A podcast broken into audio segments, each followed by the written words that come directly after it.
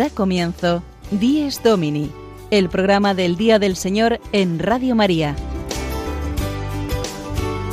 Un espacio dirigido por el Padre Mario Ortega.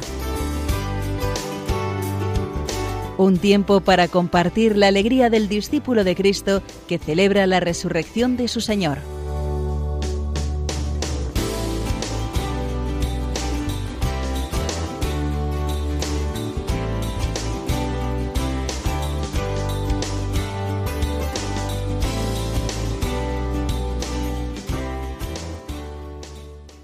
Buenos días amigos oyentes de Dies Domini, bienvenidos una semana más a este espacio del Día del Señor. Hoy quinto domingo de Cuaresma, último de este tiempo santo de preparación para la pasión, muerte y resurrección de Jesucristo. La Pascua, centro y culmen de la vida del cristiano.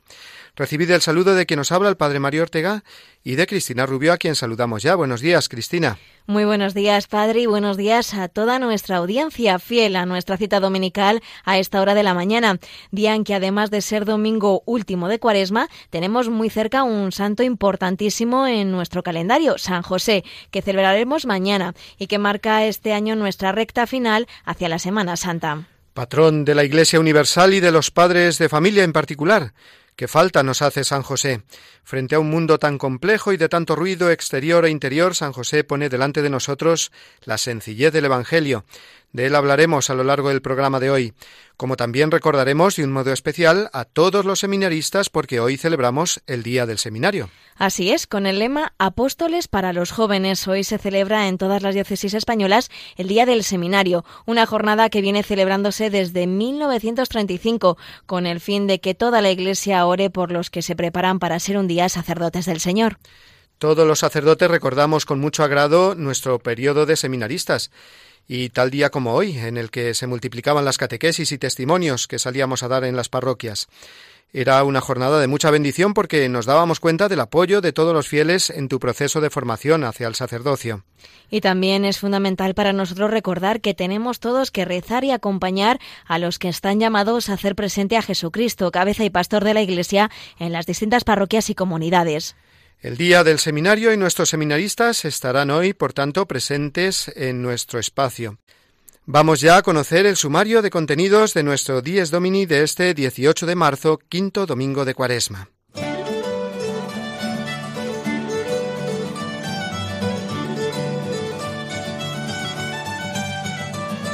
Nuestro programa de hoy comenzará con la reflexión semanal del Padre Mario, hoy en torno a la figura de San José. Seguiremos con la noticia destacada esta semana desde Roma, de la mano de nuestros amigos de Rome Report. También conoceremos el resumen de la catequesis de esta semana del Papa Francisco, en la que habló del rito de la comunión en la misa. Seguidamente tendremos con nosotros al Padre Gonzalo Mazarrasa con su reflexión musical en la sección Quien canta ora dos veces. Luego será el momento del testimonio de los mártires, de la mano de todo un especialista en la materia, el Padre Jorge López Teulón. Después, y con motivo del Día del Seminario, contaremos con la presencia de Marcos, seminarista mayor de la Archidiócesis de Toledo, que será entrevistado por el padre Juan Francisco Pacheco. Para terminar, también contaremos con la presencia de Alicia Latorre, presidenta nacional de la Federación de Asociaciones Provida, que nos hablará de la Marcha por la Vida 2018 que se celebrará en Madrid ya dentro de poco.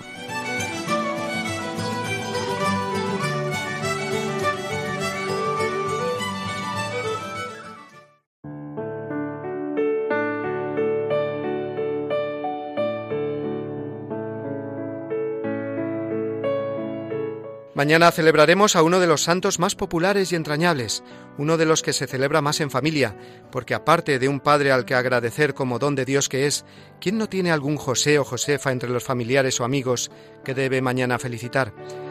Pero el verdadero protagonista es, en cualquier caso, el santo esposo de María Virgen, el que Jesús adoptó como padre en este mundo, el santo del silencio, puesto que de él no se recoge ni una sola palabra pronunciada en el Evangelio y sin embargo nos dice tantas cosas.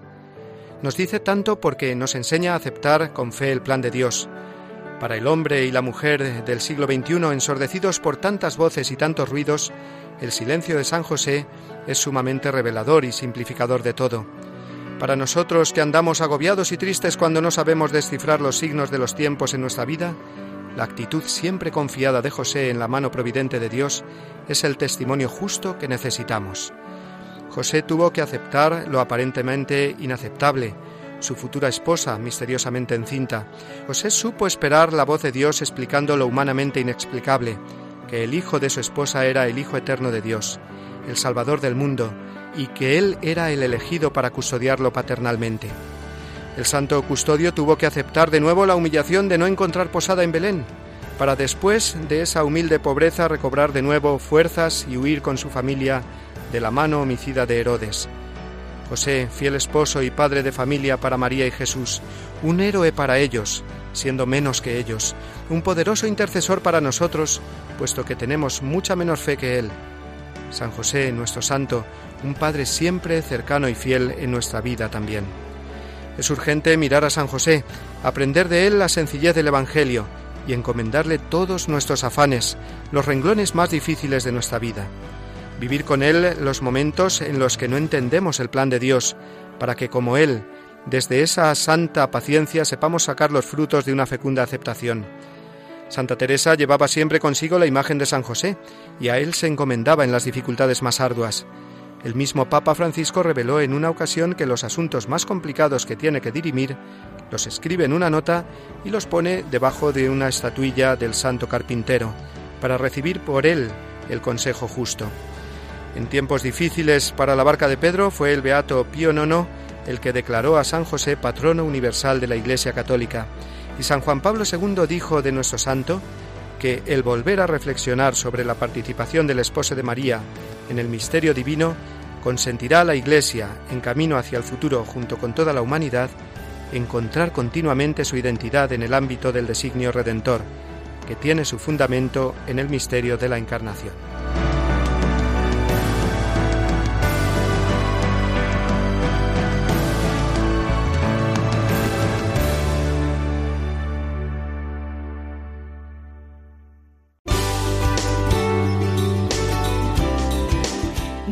Domini, el programa del Día del Señor en Radio María. Un tiempo para compartir la alegría del discípulo de Cristo que celebra la resurrección de su Señor.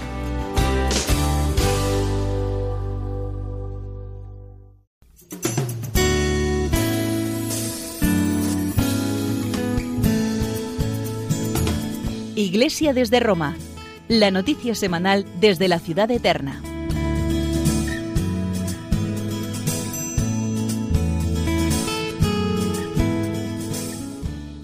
Desde Roma nos llega, como en otras ocasiones, el resumen de la catequesis del Papa que hizo en la última audiencia general de este miércoles.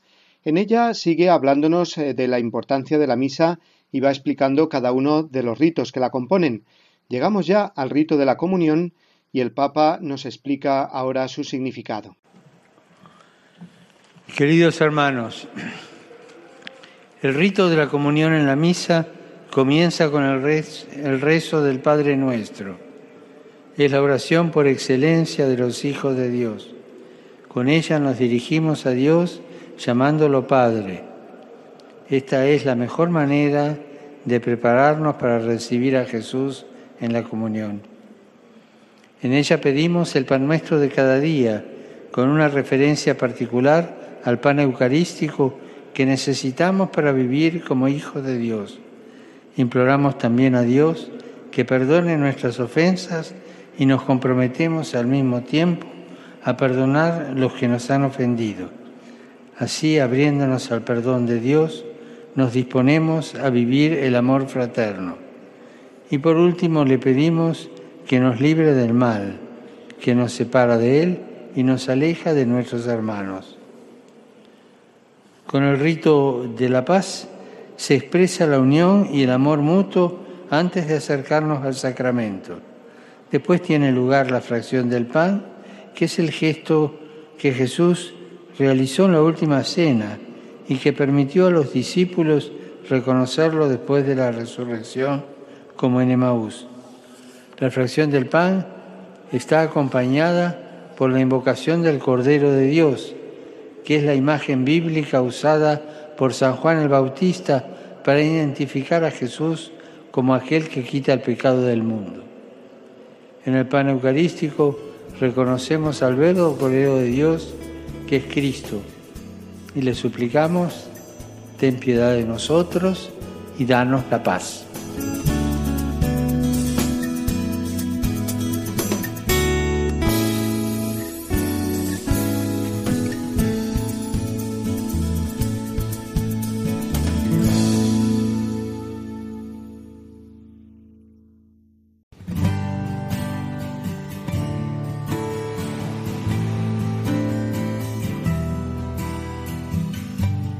Quien canta, ora dos veces. La reflexión musical del padre Gonzalo Mazarrasa.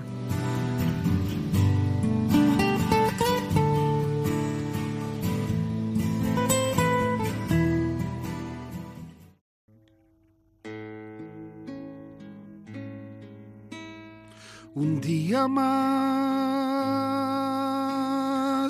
hay que trabajar.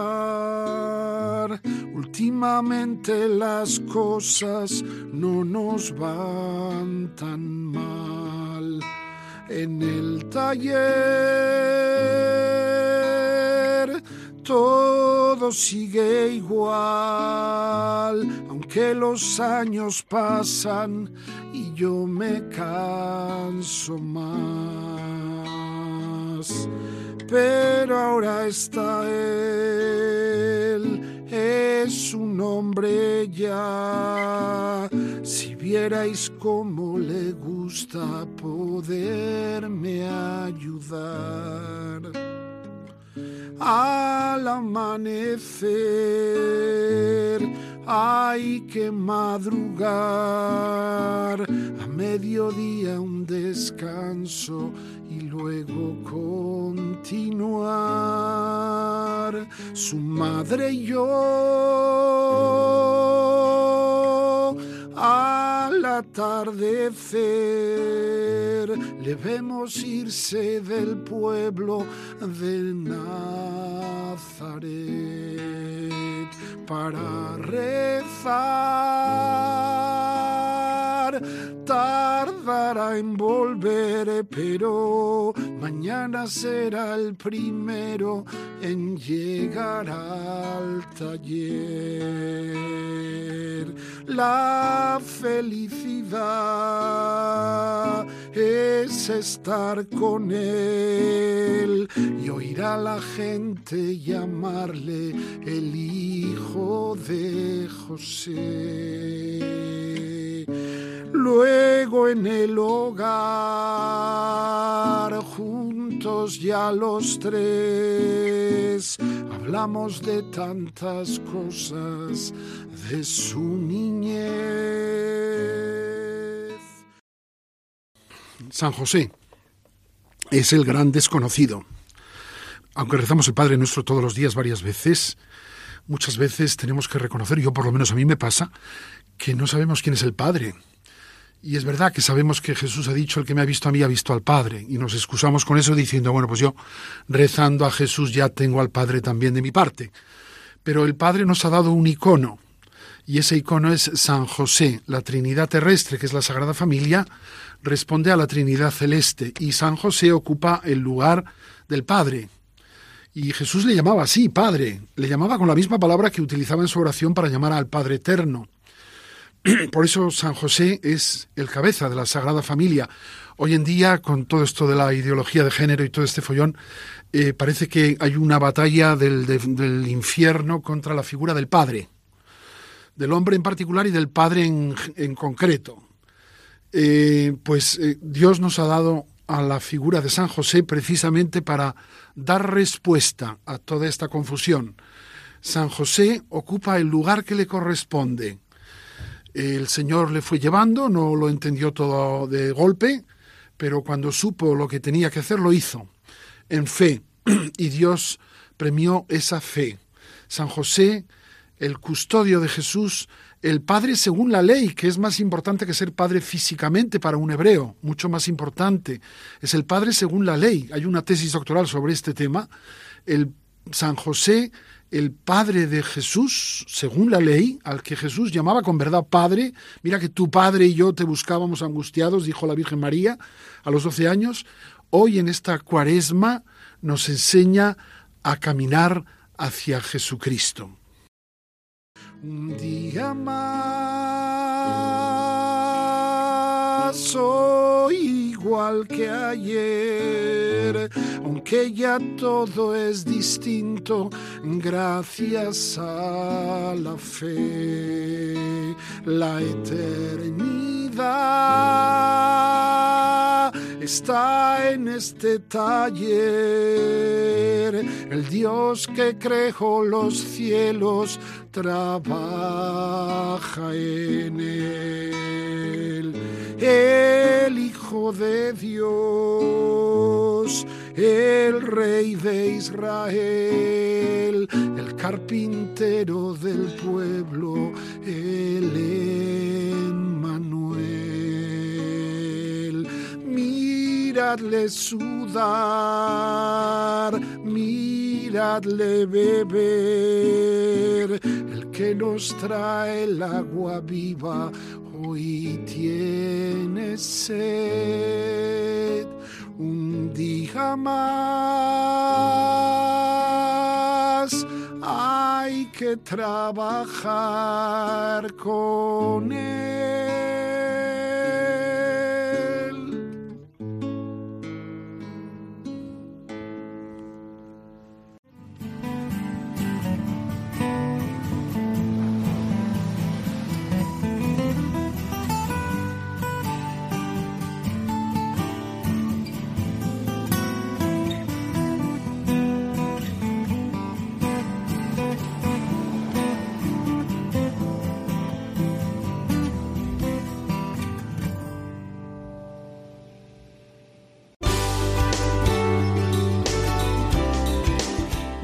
Domini, el programa del Día del Señor en Radio María. Un tiempo para compartir la alegría del discípulo de Cristo que celebra la resurrección de su Señor.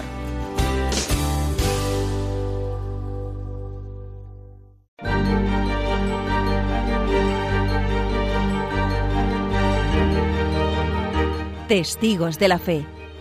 El ejemplo de los que dieron su vida por Cristo. Una sección dirigida por el padre Jorge López Teulón.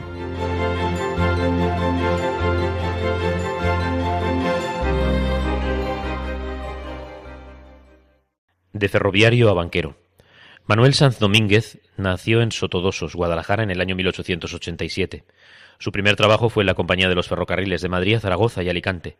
De ahí pasó a la banca, que a la sazón parecía empleo más prometedor que el de ferroviario, y empezó a trabajar en la London Counties. Su ascenso fue rápido en este ramo, y pronto fue fichado para el Banco Rural, para encargarse de la dirección de la oficina de la calle Alcalá 26 en Madrid. Pero el recorrido vital del futuro mártir, restaurador de la Orden Jerónima, ya estaba marcado por la fe que le había acompañado desde muy niño. Testimonios de conocidos y amigos recuerdan que ya en sus tiempos de empleado de ferrocarril en Madrid, sin haber cumplido todavía los 25 años, explicaba la buena nueva a quien quería escucharle en andenes y oficinas de la estación de Atocha, y hacía oídos sordos a las críticas y burlas de sus compañeros de trabajo.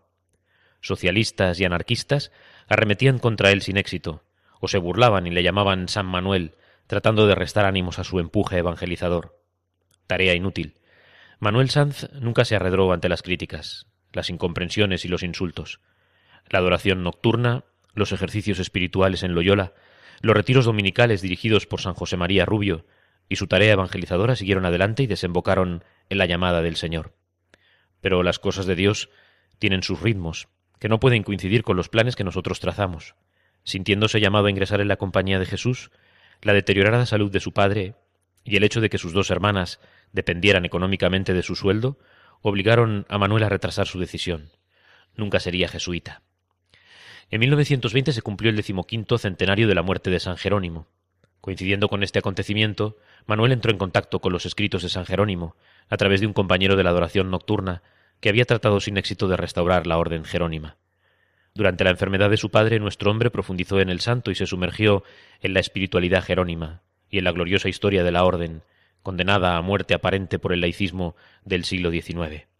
El Señor le había propuesto algo. No sería sacerdote, sino monje jerónimo. Pero si la orden jerónima no existe, le dijo a su director espiritual cuando Manuel le confesó sus planes.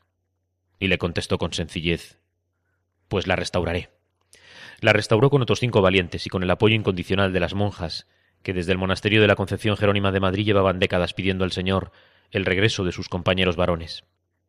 Manuel renunció a su brillante carrera profesional, a un futuro que se prometía acomodado, al éxito del siglo, y se empeñó en una tarea aparentemente insensata recuperar una orden monástica que sólo había existido en España, con un pasado glorioso y un carisma genuinamente español.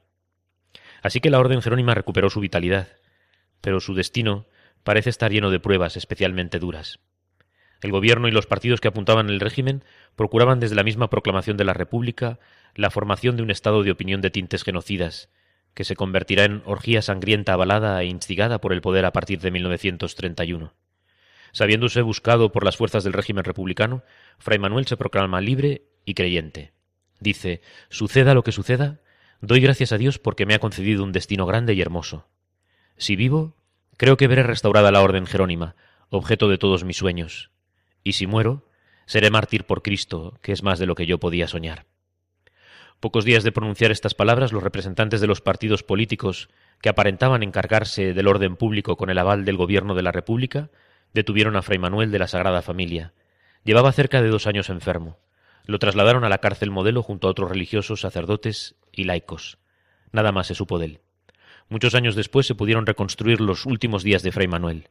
El 2 de noviembre de 1942, la causa general recoge un documento que dice así: Don Manuel Sanz Domínguez, religioso jerónimo, de 49 años de edad, fue detenido el 5 de octubre de 1936. Ingresó en la cárcel modelo de donde fue sacado en una saca el día 6 o el 8 del mismo noviembre de 1936 para ser asesinado.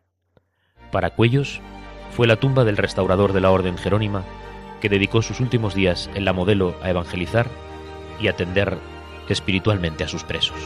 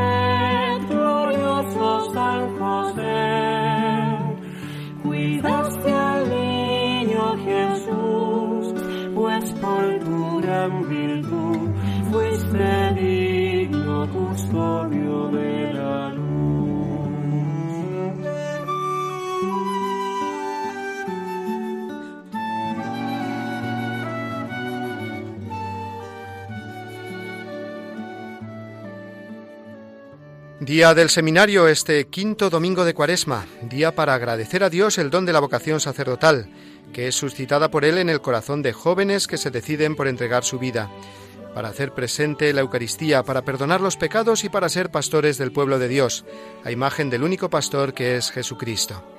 Haciendo un poco de historia, diremos que los seminarios, en cuanto tal institución, surgieron del Concilio de Trento a mediados del siglo XVI, y es que los padres conciliares estaban preocupados porque los futuros sacerdotes tuvieran una mejor formación.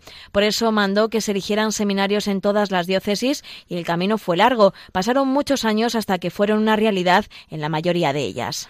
En sus edificios debían vivir y prepararse juntos aquellos que aspiraban al sacerdocio. ¿Por qué? Pues porque la vocación es personal, pero no se vive en solitario. Todos necesitamos la ayuda de hermanos que nos escuchen y en ocasiones nos corrijan y nos ayuden a discernir la voluntad de Dios. En el seminario se preparan viviendo en comunidad para servir mejor el día de mañana a las comunidades donde se les envíe. Cuando se generalizaron los seminarios diocesanos, cambió la Iglesia, cambió el clero secular a una vida más ejemplar, adquirió una mayor capacidad para predicar y dar catequesis, mucho mejor que en épocas anteriores. Se empezó a cumplir el ideal del sacerdote diocesano que habían tenido y vivido santos de la talla de San Juan de Ávila. Y ya en nuestra historia más reciente no podemos olvidar la contribución del Concilio Vaticano II, con uno de sus documentos exclusivamente dedicado a la formación de los seminaristas. Y tampoco podemos olvidar la exhortación pastoral Pastores Davo Bobis, que San Juan Pablo II escribió, eh, la recuerdo bien, en mis años de seminarista. Sí, y ha marcado un punto de referencia fundamental en la formación de los sacerdotes, adaptándola a los nuevos tiempos. Es responsabilidad de la Iglesia rezar para que haya muchos y santos sacerdotes y estos se formen en los seminarios. Todos sabemos que la media de edad del clero en España, sobre todo en algunas diócesis, es muy alta y que es insuficiente aún el número de nuevos sacerdotes. Aunque hemos de ser optimistas y hay buenas noticias para ello. Hay un leve repunte en el número de seminaristas en España.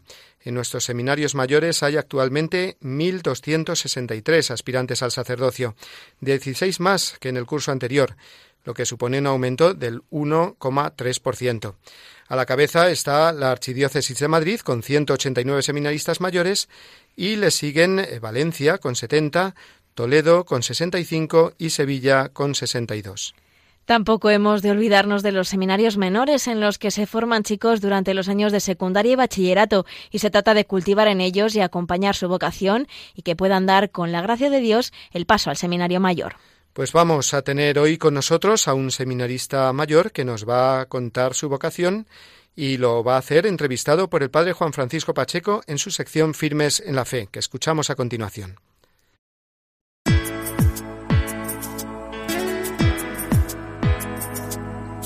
Firmes en la Fe. La entrevista de la semana de la mano del Padre Juan Francisco Pacheco.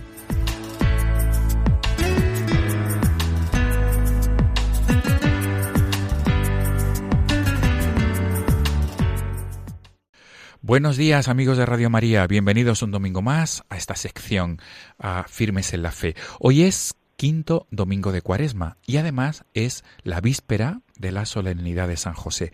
Con este motivo, la Iglesia en España celebra la campaña vocacional y por esto esta es la razón por la cual esta mañana nos acompaña a través del hilo telefónico un seminarista de la Archidiócesis de Toledo que se encuentra con nosotros, al cual saludamos ya.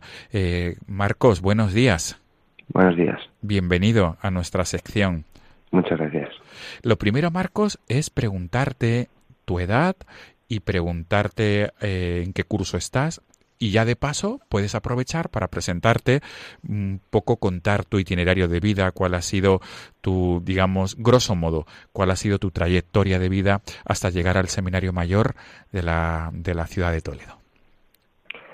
Bueno, pues eh, como ya he dicho, me llamo Marcos, soy de, de Talavera de la Reina y tengo 20 años y estoy ya en el curso de tercero de teología, o, bueno, como ahora lo llaman, primero de configuración. Eh, y pues entré aquí en el seminario con 18 años. La verdad es que yo nunca, yo nunca quise ser cura y nunca ha sido un, un afán mío. Incluso, pues yo toda la vida he estado en, en un colegio de monjas ahí en Talavera, en las Agustinas, y pues allí poco a poco, eh, pues me iban enseñando quién era Jesús, eh, que eso pues, lo que lo que van aprendiendo todos los niños en catequesis también, que Jesús es nuestro amigo, que, que nos quiere, y yo de verdad pues eso me lo creía y lo vivía. Y recuerdo, por ejemplo, la, primera comunión como algo, pues un momento espectacular de recibir a Jesús en, eh, pues, en la Eucaristía. Pero pues fue pasando los años y con eso de que llega el pavo, pues uno también se va enfriando y yo me fui enfriando y me fui pues metiendo más en mí mismo y, olvidándome del Señor, que era pues hasta entonces mi mejor amigo. Pero empezaba pues a tener amigos, a, a, salir por ahí, y bueno, pues como que yo le dije al Señor pues que ya no, no le necesitaba, porque pues porque ya tenía amigos y, y entonces pues fueron pasando ya los cursos, llegué a, a tercero de la ESO y, y yo creo que mi vida conocía lo que era salir por la noche, porque mi madre me dejaba salir hasta las 10 y no más, pues eh, llegué a pues empecé a salir con mis amigos por la noche y bueno, por lo que hacen ahora eh, los, los chicos de esa edad, pues eso, salir de fiesta y, y disfrutar. Y yo notaba como, pues con el tiempo, como mi corazón pues no estaba como vacío, ya mi madre no me obliga a ir a misa, así que yo dejé de ir a misa y, y una de las monjas de mi colegio, que era la tutora de mi, de mi hermano pequeño, que tengo tres hermanos, pues eh, un día me cogió y me preguntó, ¿qué tal estás? Y aquella pregunta pues fue como eh, la primera eh, mediación de la que Dios se sirvió para, para acercarme a Él, porque yo me dije, pero esta monja que, ¿por qué se preocupa por mí? Y, y poco a poco pues iba hablando de con ella, pero este, pero el tema de Dios pues no lo tocábamos, porque era un tema tabú y, y ya menos el tema vocación. Y bueno, pues fueron pasando también los años, llegué a cuarto de la ESO, llegué a primero bachillerato y, y recuerdo en cuarto de la ESO, pues me, me dijo, métete en el grupo de jóvenes del colegio y yo, yo pues, pensaba grupo de jóvenes y me venía a la cabeza la palabra secta. Y, y bueno, pues llegué allí y, y, empecé poco a poco pues a unirme a ese grupo y notaba pues no eran chicos tan raros, al fin y al cabo eran mis compañeros de clase, pero pues me fui, me fui acercando más y el Señor también pues se sirvió de un momento para, para que mi madre me castigase durante tres meses sin salir y pues para aprovechar ese momento eh, para, para poder salir pues me iba al grupo de jóvenes y luego pues salí un rato con ellos. Y poco a poco pues notaba como estaba yo muy a gusto allí y, y ese año fuimos de peregrinación a, a Montserrat y, yo recuerdo que las monjas y los curas nos decían que la Virgen o os vais a encontrar allí con la Virgen, que va a ser algo espectacular. Y yo, llegué allí y vi una imagen de madera, parecía una mujer, pero ya está, yo no vi, no vi nada más. Y pues ya estaba como enfadado todas las peregrinaciones, me han engañado otra vez los curas, las monjas, como siempre, tal. Y el día que estuvimos en Barcelona visitándolo, por la noche nos dijeron que teníamos una hora santa en el Tibidabo. Y yo no sabía que era eso de una hora santa. Y yo llegué allí y, y que estaba puesto el Señor, estaba agotado del día por Barcelona. Y, y llegué allí, no sé, como que me, me quedé de rodillas y, y nos fue la experiencia de amor más grande que he tenido en la vida, porque noté como el Señor, pues todas esas heridas que yo con el tiempo me había hecho en el corazón, Él las iba curando. Y, y también pues me soltó una indirecta de, ¿y si te quiero para mí? Y en ese momento de fervor yo le dije, todo para ti, para siempre, pero que hasta, hasta que salí por la puerta. Ya cuando salí por la puerta, pues eh, dije, esa ha sido una locura que te ha venido por la cabeza. Y, y llegué ya a bachillerato, ya pensando, pues, qué hacer con mi vida. Y dije, oye, ¿por qué no? Pues ya empezaba a ir a misa. Y, y dije, oye, ¿por qué no plantearme un noviazgo cristiano? Y empecé a salir pues, con una, una de mis compañeras de clase. Y, y yo reconozco que en aquel momento era el hombre más feliz del mundo. O sea, me iba bien en los estudios, eh, tenía un, plan de vida eh, pues, con el que estaba muy contento. De, pues quería ser eh, arquitecto, ingeniero espacial y, y, yo vivía la fe, eh, no sé, era un momento de mi vida muy feliz. Y en aquel momento de mi vida tan feliz en el que no me podía imaginar otra cosa, pues nos fuimos de peregrinación a Fátima, yo queriendo pues, acercarme más a la Virgen y allí la Virgen pues se sirvió de, de, de un momento muy especial, pues en la misa viendo a los sacerdotes eh, celebrar, pues no sé, me sentí eh, como si yo tuviera que estar ahí arriba, no una atracción que no que no que no entendía y, y entendí como el Señor pues a través de su madre me llamaba a ser sacerdote. Y, y ya pues después de decirle al Señor que tantas veces que no pues me, me caí al suelo como, como gigante y, y, le dije que sí. Y desde entonces pues ha sido, fue un poco descubrir si eso que yo había visto en aquel momento pues era verdad. Y, y lo fui pues hablando con un sacerdote y, y bueno pues ya llegado el momento, terminado el segundo bachillerato pues decidí entrar al seminario y, y pues aquel aquella experiencia de, de, amor del Señor y de su llamada, pues ha permanecido hasta el día de hoy, pero espero que, que siga permaneciendo. Esperamos, Marcos, desde luego, esperamos que siga fructificando. Marcos, eh, se nos agota el tiempo. Estamos disfrutando muchísimo con tu testimonio vocacional, pero no, no quisiera terminar esta sección de la entrevista sin que te dirijas de manera especial eh, tanto a jóvenes como a padres o abuelos de los jóvenes que nos están escuchando esta mañana o luego a través del podcast. Eh, Marcos, por favor, eh, tu mensaje breve para, para ellos, desde tu experiencia vocacional y desde tu experiencia de amor de Dios pues a mí, por lo que siempre me han dicho y que, y que no mentira, que no tener miedo al Señor, porque el Señor nunca, pues no quita nada, sino que, que es que te lo ofrece todo y, y más, y, y que el Señor ha soñado con nosotros desde la eternidad y nos quiere santos con, un, con una santidad particular para cada uno y sobre todo que es una alegría que no que, que os experimenta o, o que pierdes, pierdes mucho, que merece la, no merece la pena, sino que merece la vida. Muy bien. Marcos Luchoro, seminarista mayor en la Archidiócesis de Toledo. Dentro de poco, si Dios quiere, dentro de un par de años, ¿verdad, Marcos? Si no me equivoco, recibirás la sagrada, las sagradas órdenes, el diaconado en concreto si Dios quiere. Muy bien, pues eh, te encomendamos desde aquí, pedimos también desde los micrófonos de Radio María, pedimos oraciones para todos los que os preparáis al sacerdocio en todas las diócesis de España. Marcos Luchoro, seminarista de Toledo, gracias por atendernos y adelante, y gracias por este mensaje de esperanza. Muchas gracias. Hasta pronto, Marcos. Hasta pronto. Amigos de Radio María, nos despedimos. Nos volvemos a encontrar el próximo domingo, si Dios quiere, que ya será Domingo de Ramos, Domingo de la Pasión del Señor. Hasta entonces.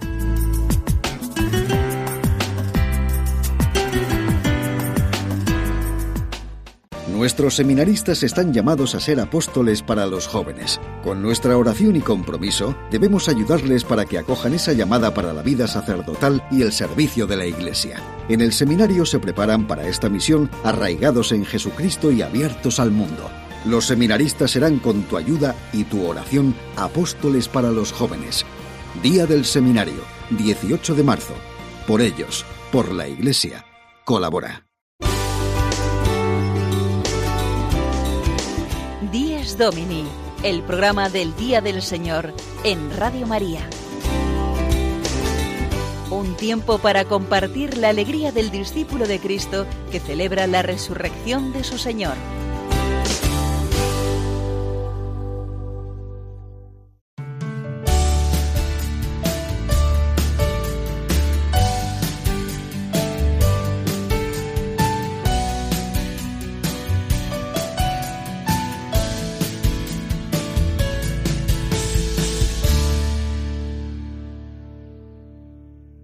Queridos oyentes, estamos hablando de San José en el programa de hoy, ya que lo celebramos mañana, y hablar de San José es hablar también de la vida humana, la vida que le fue encargada a San José, la vida de Jesús, y también el cuidado que tuvo de ella.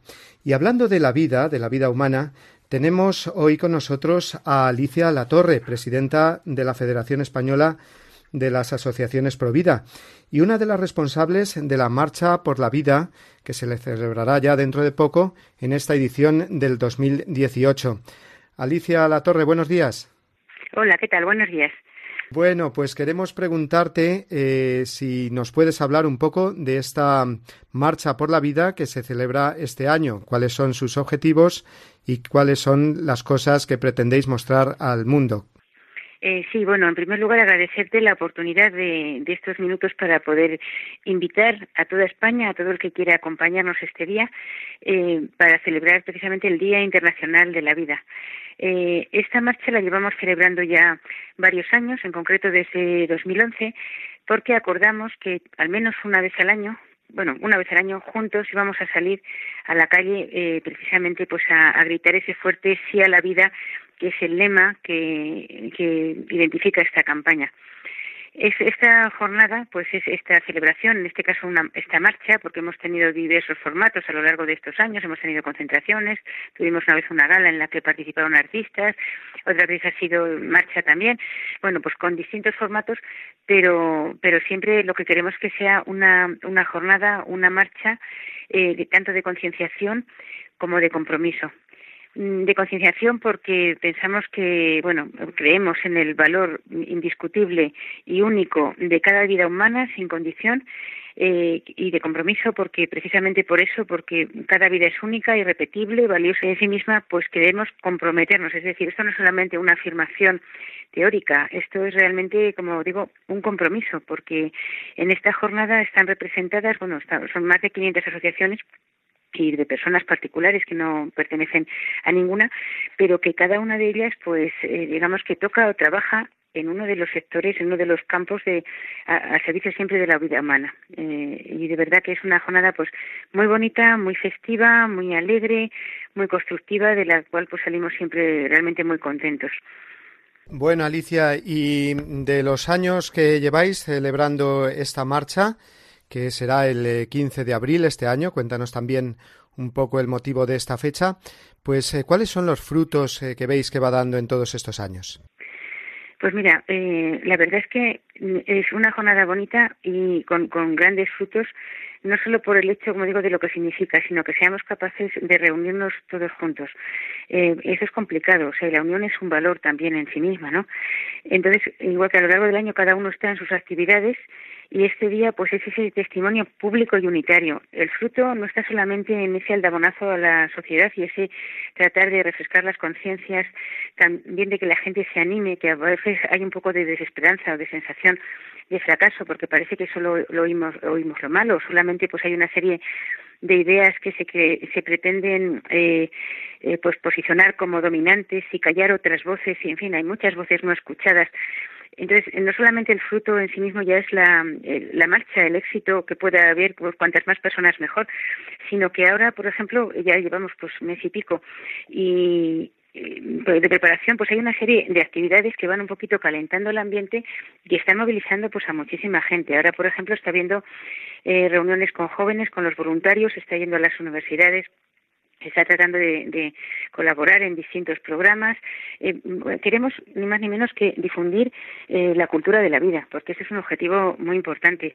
Eh, por eso el fruto también es, no lo podemos a lo mejor alcanzar a ver a cuántas personas llega, a cuántos corazones mueve, pero sí que estamos viendo pues mucha gente y gente muy joven cada vez más que se incorpora. Eso ya pienso que es un fruto. Tenemos también personas que quizá han vivido experiencias mm, duras, desagradables, incluso personas que han participado en abortos o personas que pues no sé, que no tienen claras algunas cosas, como la cuestión de los dientes de alquiler, todo eso que gracias a que estos días pues se puede mm, difundir estas estas ideas buenas y poner la verdad sobre la mesa, pues realmente se les ha abierto un horizonte, ¿no? Mm, es importante eso, esta presencia, pues un poco gota a gota, continua cada año, con esa constancia que es muy importante, porque es construir la cultura de la vida, es saber que el momento histórico que nos ha tocado vivir, que es el de cada cual y cada día, nosotros vamos a tratar de hacer lo que esté en nuestra mano. Y eso pues es un fruto realmente bueno. Y bueno, me has dicho antes que explique el porqué de, de esta fecha, ¿no? y es porque en realidad nosotros celebramos cada año desde este 2011, como he dicho, el, el Día Internacional de la Vida, el 25 de marzo. Todos los años unidos a una este acto unitario. Pero ¿qué ocurre? Que algunas veces, como ocurre este año, ese 25 de marzo caen fechas como ahora el Domingo de Ramos o otra fecha pues que no es apropiada para estas celebraciones, o sea, hay otras cosas importantes, ¿no? Y entonces siempre cogemos una fecha cercana y por eso pues hemos esperado a que pasara la Semana Santa y, este año, si Dios quiere, será el 15 de abril, domingo, a las 12 de la mañana en Madrid.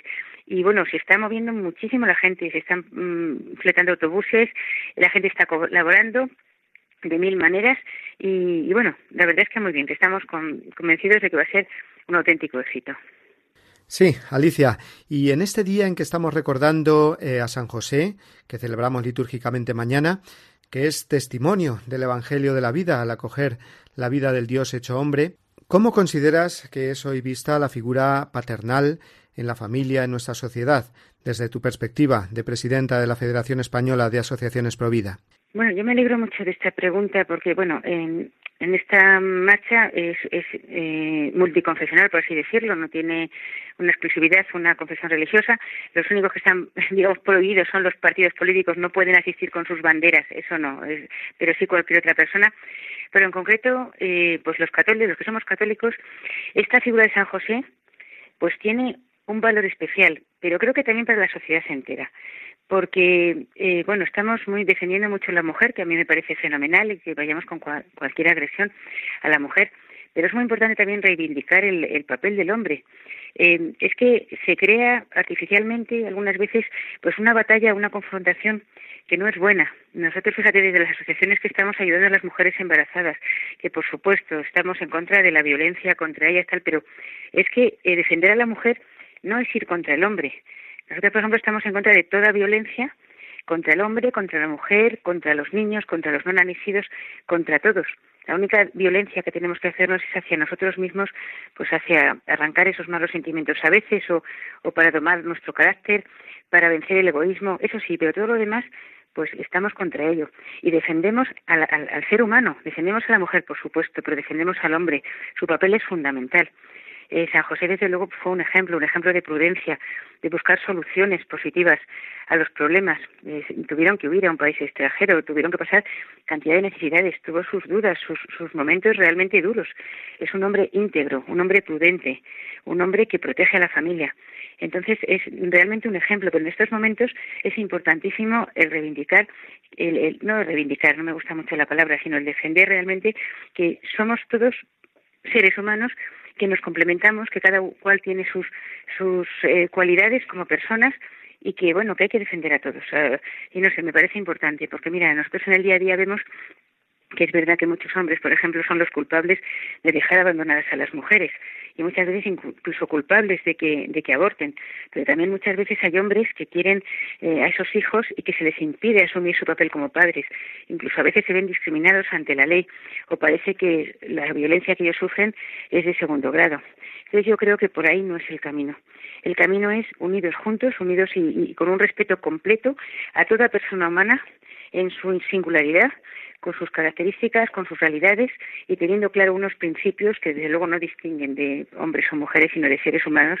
Y, bueno, yo creo que es, muy importante esta figura de San José y unida desde luego a la vida y a la familia, que es el ambiente natural en que la vida eh, se engendra y se desarrolla, aunque luego pues haya circunstancias en que esta familia pues sufre problemas, dificultades y hay que ayudar en todo lo posible.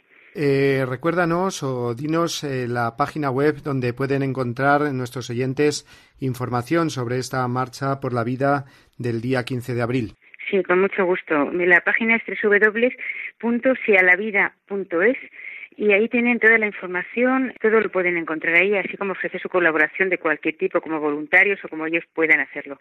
Así es que te lo agradezco, animo a todos los que me estén escuchando a asistir, a tratar de que asistan los demás, que de verdad va a ser una experiencia muy bonita y que España entera pues alce la voz por tantas voces que nos escuchan, sin ningún tipo de complejos, con alegría, siempre un plan muy positivo y tratando de pues de ofrecer esa luz y la esperanza que se refleja en el color verde de nuestras camisetas y de nuestras banderas.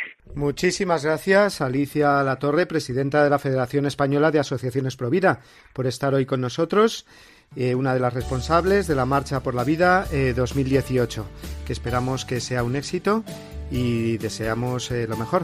Muy bien, pues muchísimas gracias y un abrazo para todos.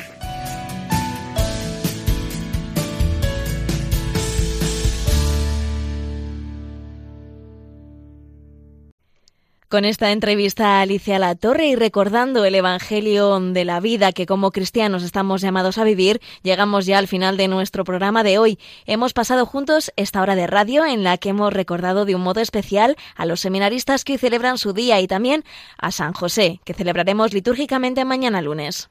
Felicitamos por adelantado a todos los Josés, Josefas y Josefinas que celebrarán mañana su santo y a todos los padres de familia, pidiendo a Dios que sepan cumplir bien la misión tan importante que Dios les ha dado y deseando que ellos encuentren en sus hogares y en la sociedad el cariño y el reconocimiento a la figura paterna, como necesaria siempre en la vida de las personas y las culturas. Recordamos también a nuestros oyentes que a partir de mañana en esta emisora y durante toda la semana van a poder eh, seguir las predicaciones de los ejercicios espirituales. Y si le parece, Padre Mario, vamos a escuchar la cuña que nuestra compañera Rocío ha preparado para contarnos cómo van a ser estas tandas. Quedan pocos días para que termine la cuaresma, este tiempo de conversión que nos prepara a celebrar la Pascua de Cristo. Por eso, para ayudarte a vivir la oración en la última semana de Cuaresma, te invitamos a reservar un momento para encontrarte con el Señor en los ejercicios espirituales de Radio María. Del 19 al 25 de marzo realizaremos cuatro tandas de ejercicios. Así, a las doce y media del mediodía, el padre Javier Mairata, formador del seminario de la diócesis de Getafe, se dirigirá especialmente a los enfermos y personas mayores que desde casa podrán acercarse más a Dios. A las seis de la tarde, el padre Santiago Boigues, director del Secretariado de Espiritualidad de la Diócesis de Valencia y de uno de los programas del Dios de cada día en Radio María, tendrá presentes a los sacerdotes y a los miembros de la vida consagrada. Además, a las 11 de la noche, el padre Raúl Muelas, conductor del programa El Pozo de Sicar, dirigirá las meditaciones para toda la familia. No faltará una tanda en la madrugada, a las 4, cuando podremos escuchar las meditaciones del jesuita Padre Luis María Mendizábal, conocido apóstol del corazón de Jesús, fallecido el pasado 18 de enero. Además, durante la Semana Santa, invitamos a las personas y comunidades que lo deseen a seguir las pláticas de los ejercicios espirituales e intensivos del Padre Santiago Arellano, de la Hermandad de Hijos del Sagrado Corazón, delegado de Familia y Apostolado Seglar de la Archidiócesis de Pamplona Tudela. Recuerda, ejercicios espirituales del 19 al 25 de marzo. Acércate al Señor en esta cuaresma con Radio María.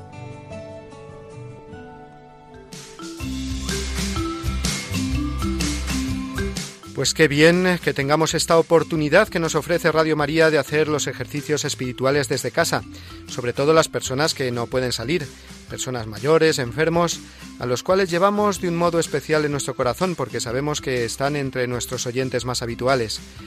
No obstante, siempre es aconsejable para quienes sí puedan hacerlo, eh, hacer los ejercicios espirituales, retiros o charlas cuaresmales que se organizan en las parroquias y casas de espiritualidad es una ocasión propicia que encuentra Dios para entrar en el corazón y hacer de la Pascua una verdadera vivencia interior para la persona. No nos queremos despedir sin recordaros en nuestro contacto a través de Internet, las distintas formas de hacernos llegar vuestras preguntas o sugerencias y también escuchar de nuevo nuestros programas. Sí, porque nuestro correo electrónico, bien fácil, y que ya se sabrán nuestros oyentes habituales, es diesdomini.radiomaria.es. Y el modo de escuchar de nuevo nuestros programas o descargarlos es entrando en la página de Radio María, www.radiomaria.es, en el apartado de podcast. O bien, para los que os manejéis con las redes sociales, en Facebook, tecleando Dies Domini Radio María. Pues deseándoos a todos que paséis un buen quinto domingo de cuaresma y mañana un feliz día de San José, nos despedimos hasta la semana que viene, que será ya Domingo de Ramos, enviándoos desde aquí una bendición enorme. Feliz domingo y hasta la semana que viene, si Dios quiere.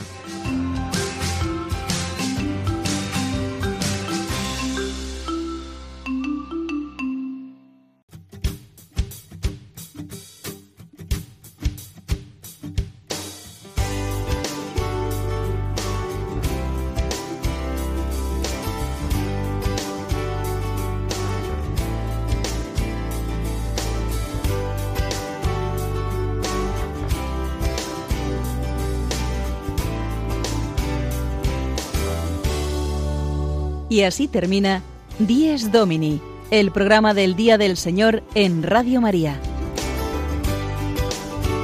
Un espacio dirigido por el Padre Mario Ortega.